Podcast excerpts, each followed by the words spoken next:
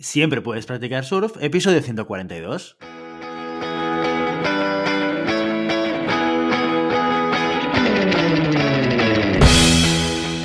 Bienvenido y bienvenida a Siempre puedes practicar surf, el podcast diario sobre recursos humanos. Este podcast está pensado para profesionales de recursos humanos, gerentes o jefes de equipo y podrás encontrar técnicas, consejos, ideas, conceptos y noticias sobre la gestión de personas, eso sí, con un enfoque práctico y aplicable. Hoy episodio 142 del lunes 13 de diciembre del 2021, programa en el que tenemos el placer de contar con un invitado muy especial. Pero antes dejadme que os recuerde que podéis encontrar más contenido en nuestro blog e información sobre nuestros servicios en nuestra web, en globalhumancon.com. Desde allí os podréis apuntar a nuestra newsletter para no perderos nuestros webinars, streamings y todo el contenido de actividades que organizamos desde la consultoría Global Human Consultants. Nuestro invitado de hoy tiene más de 22 años de experiencia en marketing y publicidad online en todas sus vertientes. Es ingeniero de formación, es emprendedor, business angel, inversor y mentor de emprendedores. Cofundó CyberClick en el año 1999, empresa de marketing digital que sigue dirigiendo como CEO, como Chief Empathy Officer, que nos quedaremos con este concepto del que luego vamos a hablar un poquito más.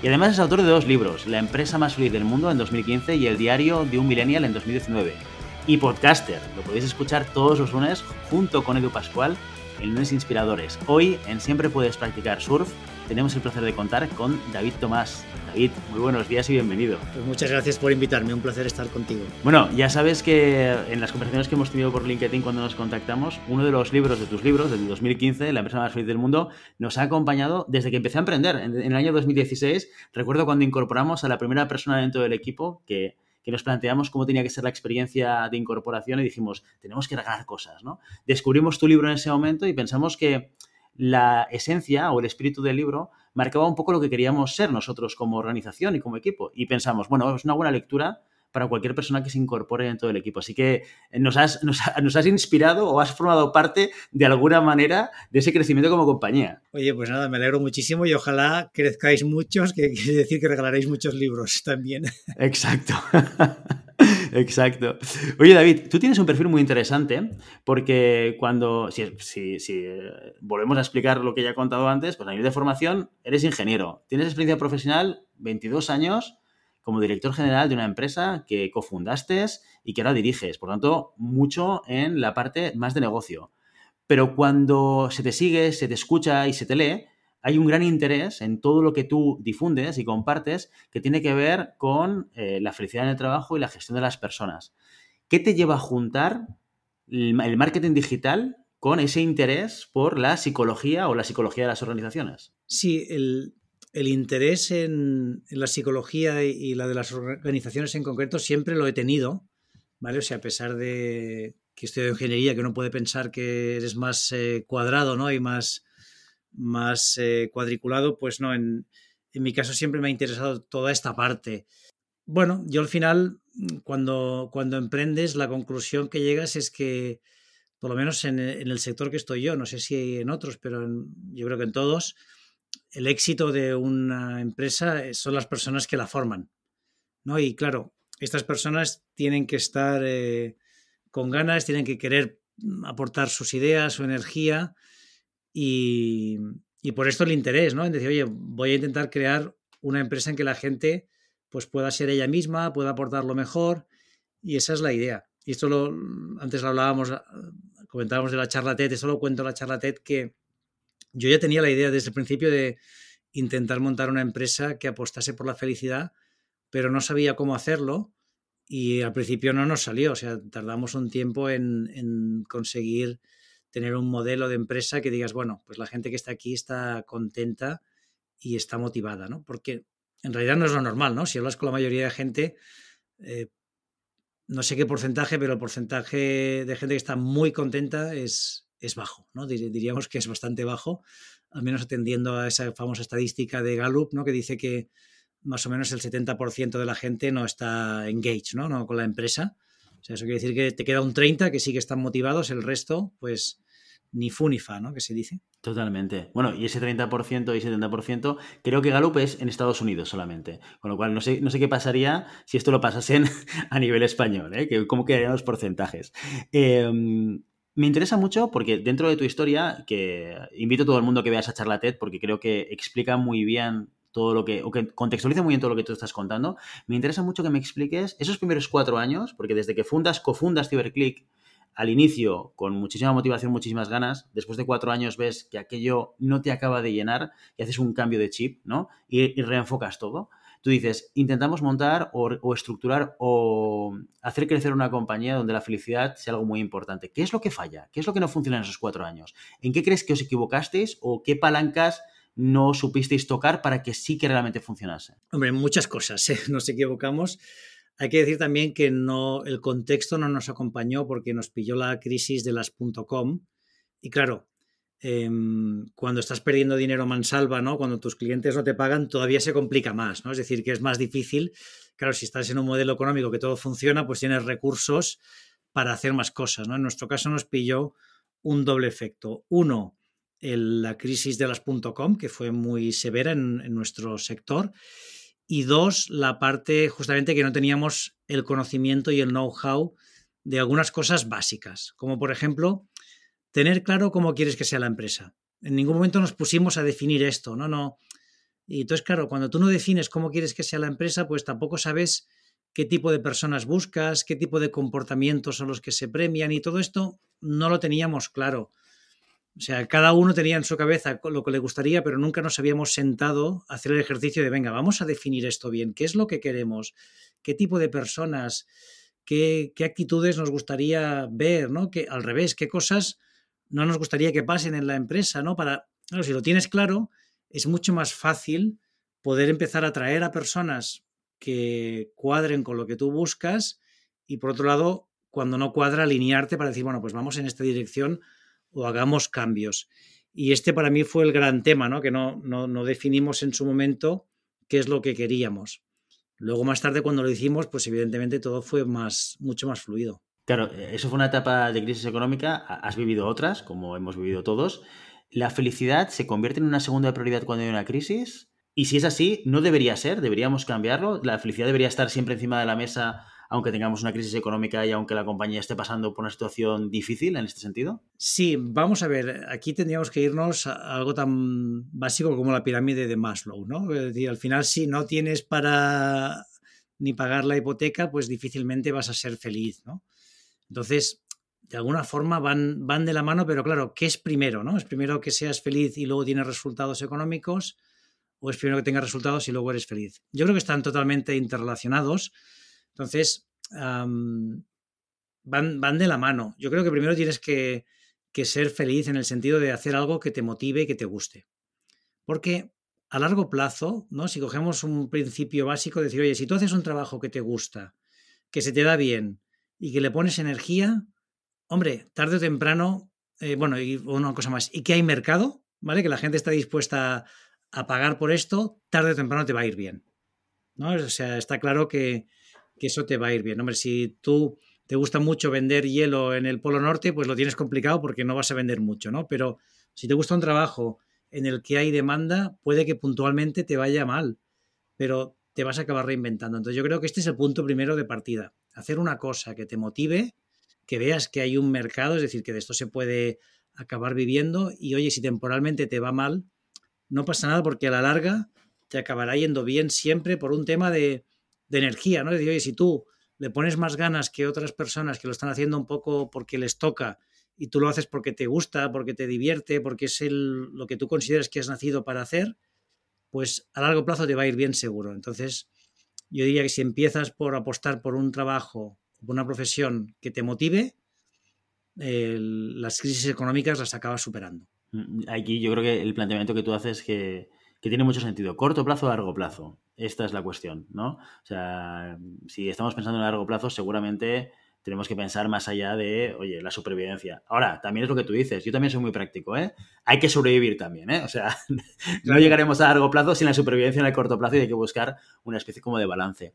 Eh, me gustaría hacerte una pregunta sobre, sobre el libro La empresa más feliz del mundo que, me lleva rondando, no te diré siempre, pero cuando leí el libro me lo preguntaba y... Ah, y mira, ahora que te tengo aquí, te la voy a lanzar. Eh, en ese libro, que es un libro que tú ya has contado, que está inspirado en tu experiencia, que es un relato, es una historia, ¿no? Eh, pero que está lleno de, momentos y de eventos que los que hemos emprendido, los que hemos estado en la empresa, podemos identificarlos, ¿no? Que pasan en una, organización, ¿no?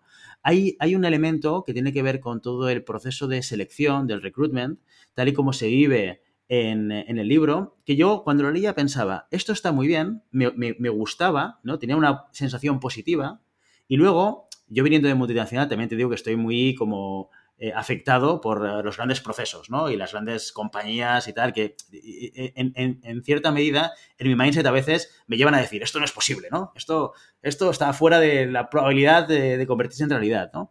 Y mi pregunta era, ¿Cuánto de lo que explicas en la experiencia de selección en, el libro La empresa más feliz del mundo se convierte en realidad en CiberClick?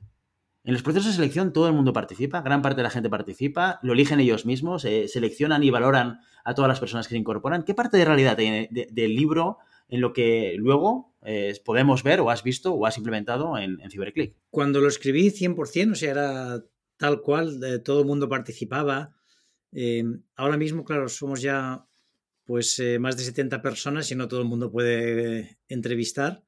¿vale? Entonces, ahora lo que hacemos es que tu equipo directo te conoce siempre, o sea, los que van a trabajar contigo te entrevistan y hacemos una pequeña selección de cuatro o cinco personas, eh, a veces un poquito más, de otros equipos que también participan en el, en el proceso, ¿no? Pero como mínimo una persona de, los otros equipos te va a conocer. O sea, es como tú tienes varias entrevistas y acabas conociendo, pues puede ser perfectamente a unas 15 personas en las distintas entrevistas. ¿Cuánto puede durar un proceso de selección en CyberClick? Pues depende, depende. Mira, ayer nos confirmaron una persona que se incorpora que la primera entrevista fue hace dos semanas. O sea que, que en dos semanas es factible hacerlo. Claro, depende de la prisa que tú le pongas, ¿no? Pero, Sí, no, no mucho más, ¿eh? Desde que tú... Em, a ver, a, veces sí que algún proceso que se te nos alarga un poco más, pero porque tenemos más candidatos y tenemos que revisar. Pero si la persona más o menos, o sea, porque primero hacemos una entrevista telefónica, luego una prueba, si, si estas dos cosas las hace bien y las hace rápido, luego por nuestra parte en un par de semanas está el proceso terminado. O sea que a pesar de que hay mucha gente involucrada, el proceso sigue siendo ágil, que era una de las preguntas que yo me hacía leyendo el libro. Digo, ostras, esto, se puede eternizar sin involucras a mucha gente. Y luego una cosa que me preocupaba mucho eh, es cuál es el, eh, el porcentaje de caída. ¿No? ¿Cuántos candidatos se te caen durante el camino? Que es una cosa que siempre nos ha preocupado, ¿no? A la gente que nos hemos dedicado al recruiting. Cuanto más largo es el proceso y depende del perfil, más riesgo tienes de que la persona encuentre otra cosa, eh, decida otro proyecto, se canse, porque también hay perfiles que dices, bueno, es que ya llevamos tres meses, me he entrevistado con 50 personas, oye, ¿esto cuándo va a acabar, no? Sí, nosotros, fíjate, lo que intentamos, por ejemplo, para agilizar es hacer, cuando hacemos esta entrevista de una parte de tu equipo y de otros equipos, van seguidas. O sea, en este caso hicimos, oye, primero media hora un equipo, luego media hora otro, entonces, claro, en una, en una hora has hecho las dos entrevistas que, te llevarían días, ¿no? Y luego, y en ese caso, acto seguido, eh, hice yo la última entrevista. O sea, que fueron en una hora y media, claro, sí, tuvimos la persona una hora y media, pero hizo, hizo una parte importante del proceso de selección. ¿Cuánta gente se cae? No lo tengo cuantificado, ¿vale? Mm, no es muy significativo. Porque claro, de, momento, y ojalá, bueno, ojalá, o sea, nos dure el, tener siempre eh, diferenciarnos del resto, las personas valoran mucho eh, la forma de hacer las cosas y la compañía y tenemos casos en que la gente se espera, oye, no, no, tengo una oferta, pero me quiero esperar a la vuestra, ¿no? Para ver si qué decisión tomo. Pero no te sé decir, hombre, es verdad que ahora mismo es el mercado hay mucha demanda, ¿no? Entonces tampoco puedes eh, alargar los procesos semanas porque seguro que se te caería mucha gente. No lo tengo cuantificado, ¿no? no te sabría decir, tendría que preguntarlo a otra persona para saberlo, pero no, me, no he visto que sea algo significativo. Es decir, no hemos tenido muchos casos que digas, wow, esta persona la he perdido por el proceso que tenemos. No, no, si lo tienes cuantificado quiere decir que no es un problema, ¿no? O sea, que por lo menos no, no sobresale como... Veamos, otra vez otro candidato que se ha caído porque alargamos el proceso. Es evidente que no, que no, que no te sucede esto. Eh, voy a cambiar de tercio. Me gustaría hablar eh, del Chief Empathy Officer, este concepto que aparece en tu LinkedIn, en, en tu puesto de trabajo dentro de CyberClick. Cuéntanos, ¿qué es lo que hace un Chief Empathy Officer? Bueno, esto era un juego de, palabras, ¿no? O sea yo claro, yo, que pues a veces voy a eventos y claro, la, gente te quiere presentar, ¿no? Y cómo te presentan, ¿no? De, eh, el cofundador, yo siempre digo el, más bien el cofundador de la compañía, porque en realidad nosotros intentamos evitar tener un cargo específico en CiberClick. No hay una directora de marketing o una directora de recursos humanos o... O sea, al final somos personas, ¿no? Y, sí que es verdad que el mundo necesita poner etiquetas. Entonces, yo quise jugar un poco con la, idea esta de, oye, vale, si fuera una empresa normal, pues claro, mi, mi rol como cofundador sería el de CEO, ¿no? De, y también por, por edad, que soy de los que más experiencia tiene, pero, pero claro, yo no soy un CEO al uso, ¿no? E, entonces, por eso puse lo de Chief Empathy Officer para jugar con la idea de que al final el rol de alguien que ha creado una compañía o que, o que la lidera, pero no en el sentido jerárquico, sino más en el sentido de, de, de, poner energía y tal, pues tiene que ser darle mucha importancia a la empatía, ¿no? De escuchar a las personas y de entender cuáles son sus necesidades. Por eso puse lo de Chief Empathy Officer en, el, en LinkedIn. Y esto en el día a día, en la operativa, ¿cómo se traduce? Porque entiendo que tienes esa figura que en una empresa clásica sería el Executive Officer, pero en el día a día no solamente es un título, evidentemente, o sea, también hay, hay, una práctica detrás, una interrelación con los equipos. Sí, o sea, lo que, yo lo que intento es hablar con cuantas más personas mejor y, y ver quién me necesita. Hay equipos que no me necesitan nada y que tiran solos y hay equipos que, que sí que me necesitan más y entonces intento ayudarlos. Hay personas pues que, que hago muchos one-on-one para ayudarlas, para, oye, ¿qué necesitas? ¿Qué puedo hacer? Por ejemplo, en verano pues también hice, eh, quien quiso, pues eh, hicimos una sesión one-on-one de coaching, ¿no? De, ayudarte. Bueno, son este tipo de cosas, ¿no? De al menos intentar separarte con la, imagen clásica. Yo recuerdo hace años que hablaba con una persona, me decía, estrés, no, es que yo estaba en una consultoría y, estábamos en un proyecto y éramos un grupo a lo mejor de 12 personas y había el, socio de la consultoría, ¿no? O sea, bueno, hay varios, sabes que ahí tienen como, llegas, cuando llegas a ser socio eh, y ese pues llevaba un equipo de trabajo de 15 personas y, le decían, no, es que tú no puedes dirigirte directamente a él. O sea, no puedes preguntarle nada, o sea, no puedes decirle nada. O sea, si él te pregunta, respondes, pero si no, eh, no le digas a nadie, pues, ostras, y, y la misma persona me lo decía, ¿no? Ostras, esto ¿esto qué es en realidad? ¿no? O sea, estás tan tocado de los dioses que alguien que está trabajando contigo, que formáis equipo, no se puede dirigir a ti para preguntarte algo. Es un poco triste. Yo esta mañana se ha incorporado una persona al equipo y cuando hemos hecho, pues hemos hecho la, ahora es la call de bienvenida, ¿no? No, no lo hacemos en persona, pero cuando hemos terminado le he dicho una de las cosas más importantes, es decir, oye, yo estoy para ayudarte a ti, ¿vale? O sea, yo no estoy para que tú hagas lo que yo diga que tienes que hacer, sino tú tienes un problema, si tú tienes una necesidad, mi rol es ayudarte, o sea, no te, no te moleste llamarme, no digas, ostras, como a David pues está viajando, tal, no le molesto, no, no. Para mí es prioritario, o sea, yo dejo lo que estoy haciendo para ayudarte, ¿no? Eso es lo que intento hacer con el Chief Empathy Officer, que seguramente se puede hacer mucho mejor, ¿eh? pero dentro de lo que de mi día a día es lo que intento hacer. Bueno, es un cambio evolutivo muy importante. Yo a veces eh, me he encontrado momentos en, hablando con, clientes o, con amigos que dirigen empresas, ¿no? Que me preguntan, oye, me preocupa mucho qué, pasa con, las personas. Tú, como profesional de recursos humanos, ¿qué es, lo que me, ¿qué es lo que mejor funciona? ¿Qué es lo que me recomiendas? Y yo siempre le digo, mira, solamente hay una clave, hay pocas claves en la vida, pero hay una que es muy importante cuando gestionas personas, que es, tienes que escuchar a la gente. Hacer escuchas activas. O sea, tienes que preguntar y escuchar esta es la única manera en la cual tú vas a ser capaz de poder entender qué es lo que le pasa a la otra persona, ¿no? Y, de esta manera poder actuar sobre los problemas reales que esta persona o este equipo puede tener. Si no haces esto, pues todo lo demás, cualquier palanca que puedas encontrar, cualquier proyecto que quieras implementar, pues a lo mejor está apuntando en direcciones que no son las óptimas en este sentido. David, si te parece, hablamos un poquito sobre felicidad. Quiero hablar un poquito más sobre felicidad contigo. Eh, tengo clarísimo que eres una persona que valoras mucho la felicidad en el trabajo, lo hemos estado comentando hasta ahora, ¿no? Y que es un elemento que ayuda a que las organizaciones tengan mejores resultados. En tu caso, ¿cómo mides este, este bienestar o esta felicidad de los trabajadores? Bueno, eh, nosotros lo que hacemos es un tema que sale en el libro también. La empresa más feliz del mundo es hacer los semáforos cada semana. Es una medición que tampoco es así numérica exacta, pero cada persona comenta cómo le fue la semana pasada en semáforos. Y a partir de aquí lo importante no es tanto la medición, sino la, conversación que tenemos después, ¿no? De, oye, si no has estado bien, pues vamos a ver qué se puede hacer para, para mejorar, ¿no? Y qué podemos cambiar. Y esto, pues, hombre, al final te lleva a tener una serie de conversaciones que hacen que, que estés más contento, ¿no? Que veas que, oye, pues mira, si hay un problema, uh, lo puedo comentar y sobre todo si intentamos entre todos buscarle una solución. ¿Qué sucede con aquellas cosas sobre las cuales no puedes actuar? ¿Cómo lo gestionas? Pues hablándolo, decir, oye, eh, esto, mira, esto no tenemos ni los recursos ni el tiempo para solucionarlo, pero no te preocupes que lo dejamos aquí apuntado y vamos a seguir comentando. Y sobre todo también haciendo participar a la gente. O sea, tú al final no puedes tener la solución de todo. Entonces lo que tienes que hacer es preguntar qué, se les ocurre. Yo no me he encontrado con nada que digas, ostras, esto es insalvable y, esto del semáforo hace más de 10 años que lo hacemos. Y no recuerdo ningún caso que diga, ostras, esto no, no hay ninguna solución, esto no lo podemos hacer.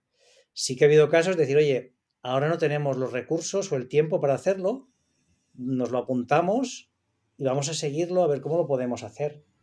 Pero, pero yo te digo, no, ahora mismo no recuerdo ningún caso que haya dicho, ostras, esto es imposible y no lo vamos a poder hacer nunca. Mm, mira, hace poco teníamos en el capítulo número 100 del podcast, invitamos a, Joan Boluda, eh, que es un consultor de marketing online, eh, que tiene también podcast y demás, y él me contaba que dentro de, su academia, una de las cosas en las que él se enfocaba era en eh, gestionar cualquier conflicto con, con el equipo. Y en lo que no se enfocaba era en poner normas. ¿eh? Iba un modelo de estos estilo Netflix, eh, de, los que, de los que te cuentan, donde hay muy poquitas normas y sobre todo hay un marco de juego de autorresponsabilidad. Y él me decía, pues yo hago un poco como ellos. No hay ningún tipo de horario, no hay, días de vacaciones en, mi equipo. Nadie tiene vacaciones, tantos días de vacaciones al año, sino la gente hace las vacaciones que considera oportuno. Siempre con un, con un, con un elemento muy importante que tiene que ver con la valoración de los clientes, ¿no? El cliente tiene que estar contento, el servicio tiene que salir, pero fuera de eso, al final, oye, autogestión, autorresponsabilidad y no voy a normativizar todo esto. entonces yo le decía, claro, pero te vas a encontrar momentos en los cuales esa, esa autorresponsabilidad de cada uno pueden tener diferentes perspectivas a la tuya. Y me decía, sí, porque yo gestiono el conflicto. O sea, yo lo que hago es, cuando hay un problema, lo hablo. Y, eh, y lo que intento es llegar a un punto de acuerdo con esa persona. ¿Vale? Y si, claro, y si las vías al final son muy diferentes y esta otra persona está pensando o está planteando una cosa que no tiene nada que ver con el planteamiento del equipo, pues esta persona al final acaba saliendo del equipo porque no hay un encaje. Entonces, él iba, un poco en esta, en esta dirección. En este sentido, David, vosotros en CiberClick eh, apostáis por normativizar algunas cosas, por dejar una gran flexibilidad o en este sentido, ¿cómo gestionáis eh, la, manera de trabajar eh, con los equipos. Igual, igual hace sí muchos años que lo, aplicamos así, que no hay, no ponemos un número, un número de días máximos de vacaciones, no hay ningún horario rígido, nadie controla las horas que trabajas, ni tú te tienes que autogestionar. Lo importante aquí es la responsabilidad. Nosotros, además de esto del conflicto, lo que hacemos es tener un marco de valores que, que nos sirven. Decir, oye, tenemos una serie de valores marcados que te permiten entender Em, pues que esto va a encajar. Tenemos uno, por ejemplo, que es ser un friki de la experiencia del cliente. Claro, eso quiere decir que, hombre, que, tienes que ser responsable. Si eres una persona que coges y dices, no, me voy cinco semanas de vacaciones, pues si desaparezco y no, y no me responsabilizo de nada, pues esto no está alineado con los valores, ¿no? O sea, si te vas, tienes que dejar a alguien responsable para que pueda hacerlo. Tenemos otro, otro valor muy importante que es admire people, admirar a las personas y este tiene que ver con el respeto, con dar más que coger. Entonces, claro, si tú tienes gente que piensa en los demás, cuando toma decisiones también piensa en el impacto que tienen los demás. Entonces, esto, esto evita muchos problemas. También es verdad que en este tipo de empresas no le sirven a todo el mundo. Hay personas que necesitan mm, unas normas muy claras, un horario muy rígido, alguien que les controle y nosotros nos hemos encontrado en gente encantadora, pero que a lo mejor por o su forma de ser o por su experiencia, gente muy joven que no ha tenido experiencia y necesita a alguien que le esté encima. Y nosotros esto no lo hacemos. Entonces, esto pues bueno, es encontrar, encontrar a la gente que encaja en esta forma de trabajar para que estén, sobre todo para que estén a gusto. Porque esto funciona si todo el mundo pone de su parte. A la que tienes alguien que no pone de su parte, pues ya se desmarcha, ¿no? Porque si tienes a alguien que se aprovecha del sistema, entonces, esto empieza a generar fricción Y lo que decía, pues sí, lo mismo que Joan Boluda, si alguien no, si, alguien no encaja en el sistema, pues lo único que tienes que hacer es ver cómo sale de la mejor forma posible, pero, pero no puede quedarse. Pues mira, te, voy a lanzar una pregunta que se me quedó en el tintero con Joan cuando le hice la entrevista. La pensé luego, aquellas preguntas que luego te salen, ostras, tenía que haberle preguntado esto, pero te la voy a lanzar a ti, David. Eh, teniendo en cuenta que, sois una organización en la cual apostáis por ese también eh, autorresponsabilidad, ¿cómo, ¿cómo casa esto o cómo cuadra esto con eh, las obligaciones legislativas, el hecho de que tengamos que fichar, que tengamos que tener este control horario, ¿cómo compagina una cosa con la otra? Una cultura que quiere ir en contra de algo que de alguna manera en nuestro contexto legal laboral nos están obligando a hacer. Nosotros esto lo, hablamos internamente cuando salió la normativa, la de fichar, y decidimos que para nosotros no, no tenía sentido, ¿no? O sea, esto está hecho para que no hagas unas, o sea, no haya un uso abusivo por parte de la empresa, que digas, oye, pues tengo que trabajar ocho horas y estoy trabajando 14. Entonces, en nuestro caso, lo que hemos hecho es tener el semáforo para regularlo, decir, oye, si tú estás trabajando 14 horas, pues levantas el semáforo en rojo y así podemos solucionarlo. Así que en nuestro caso no, no, lo estamos eh, controlando. Hemos decidido ser, no, ser insumisos a esta, a esta ley, ¿vale? Pero porque lo hacemos desde entendiendo que nuestro modelo es distinto y en el fondo queremos lo mismo que quiere la ley, y es que la gente trabaje las horas que le toca como mucho y sobre todo lo que queremos que disfruten de lo que hagan, ¿no? Entonces, consideramos que no, que no, que no tenemos que aplicarlo, insisto, porque tenemos el semáforo y hemos creado un entorno de confianza, o sea, si fuéramos una empresa que la gente no puede hablar, que, está todo el mundo mal, pues hombre, entonces igual sí tendríamos que aplicar ese modelo de, controlar las horas para que nadie se pase. En nuestro caso no, lo estamos haciendo. Sí, hay veces que la legislación va un poco eh, en contra de justamente de, culturas mucho más modernas, ¿no? Y, a pesar de que el espíritu seguramente es positivo, seguro, o sea, lo que intente, lo que busca esa legislación es algo que es positivo, a veces choca contra realidades que son completamente diferentes y que justamente están muy alineadas con ese espíritu, ¿no? Cosas de las contradicciones de la vida y de las leyes, ¿no? Y es que al final, claro, las empresas tecnológicas eh, vamos un poco por delante, yo lo entiendo. O sea, si comparas con nuestra empresa, piensa que nosotros dejamos a la gente teletrabajar de hace muchos años. O sea, antes del COVID teníamos mucha gente pues que venía un día, dos, tres a la oficina, eh, pero mucha gente se quedaba en casa ya antes del COVID, que era una cosa normal. Claro, esto para muchas empresas es como, o era impensable, ¿no? Oye, tú tienes que ir, fichar, tienes que te controlar a nosotros, no. Oye, si tú el martes eh, a las 2 te tienes que ir no sé dónde, eh, no pasa nada, o sea, pues luego ya lo harás cuando, cuando sea, ¿no? Mientras cumplamos con el plazo que hemos pactado, tú mismo te organizas, ¿no? Entonces, claro, mm, nuestro espíritu es ir justamente a favor de lo que quiere la ley, que es que el trabajo pues sea digno, ¿no? Y, no, estés eh, haciendo jornadas maratonianas sin, vamos, sin ningún tipo de recompensa, ¿no? Nosotros ya te digo, intentamos ir justamente todo lo contrario. David, eh, CiberClick ha sido la, una, ha sido una empresa galardonada como la mejor eh, pyme, ¿no? creo que por debajo de 50 trabajadores, para trabajar en España dos años consecutivos. ¿Cómo se consigue eso? Esto fue los dos últimos años que se hizo esa categoría, que era porque luego ya dejaron de hacerla. Em, bueno, se consigue ¿no? Sobre todo aplicando estas prácticas que hemos dicho, el tema del semáforo, de hablar del bienestar, trabajando la confianza, em, son muchas cosas, ¿eh? O sea, pero bueno, sobre todo esto, intentar crear un marco de confianza que la gente se sienta, pues esto, ¿no? Que puede dar su opinión, que se, se les tiene en cuenta, que hay comunicación, entonces hacemos muchas cosas para ello, pues una serie de reuniones para mejorar este flujo, eh, también hacemos como paradas. Esto es importante, que en muchas empresas no se hace de decir, bueno, pues mira, cada X meses ah, paramos dos días, nos, nos vamos fuera de la oficina, pensamos qué queremos hacer.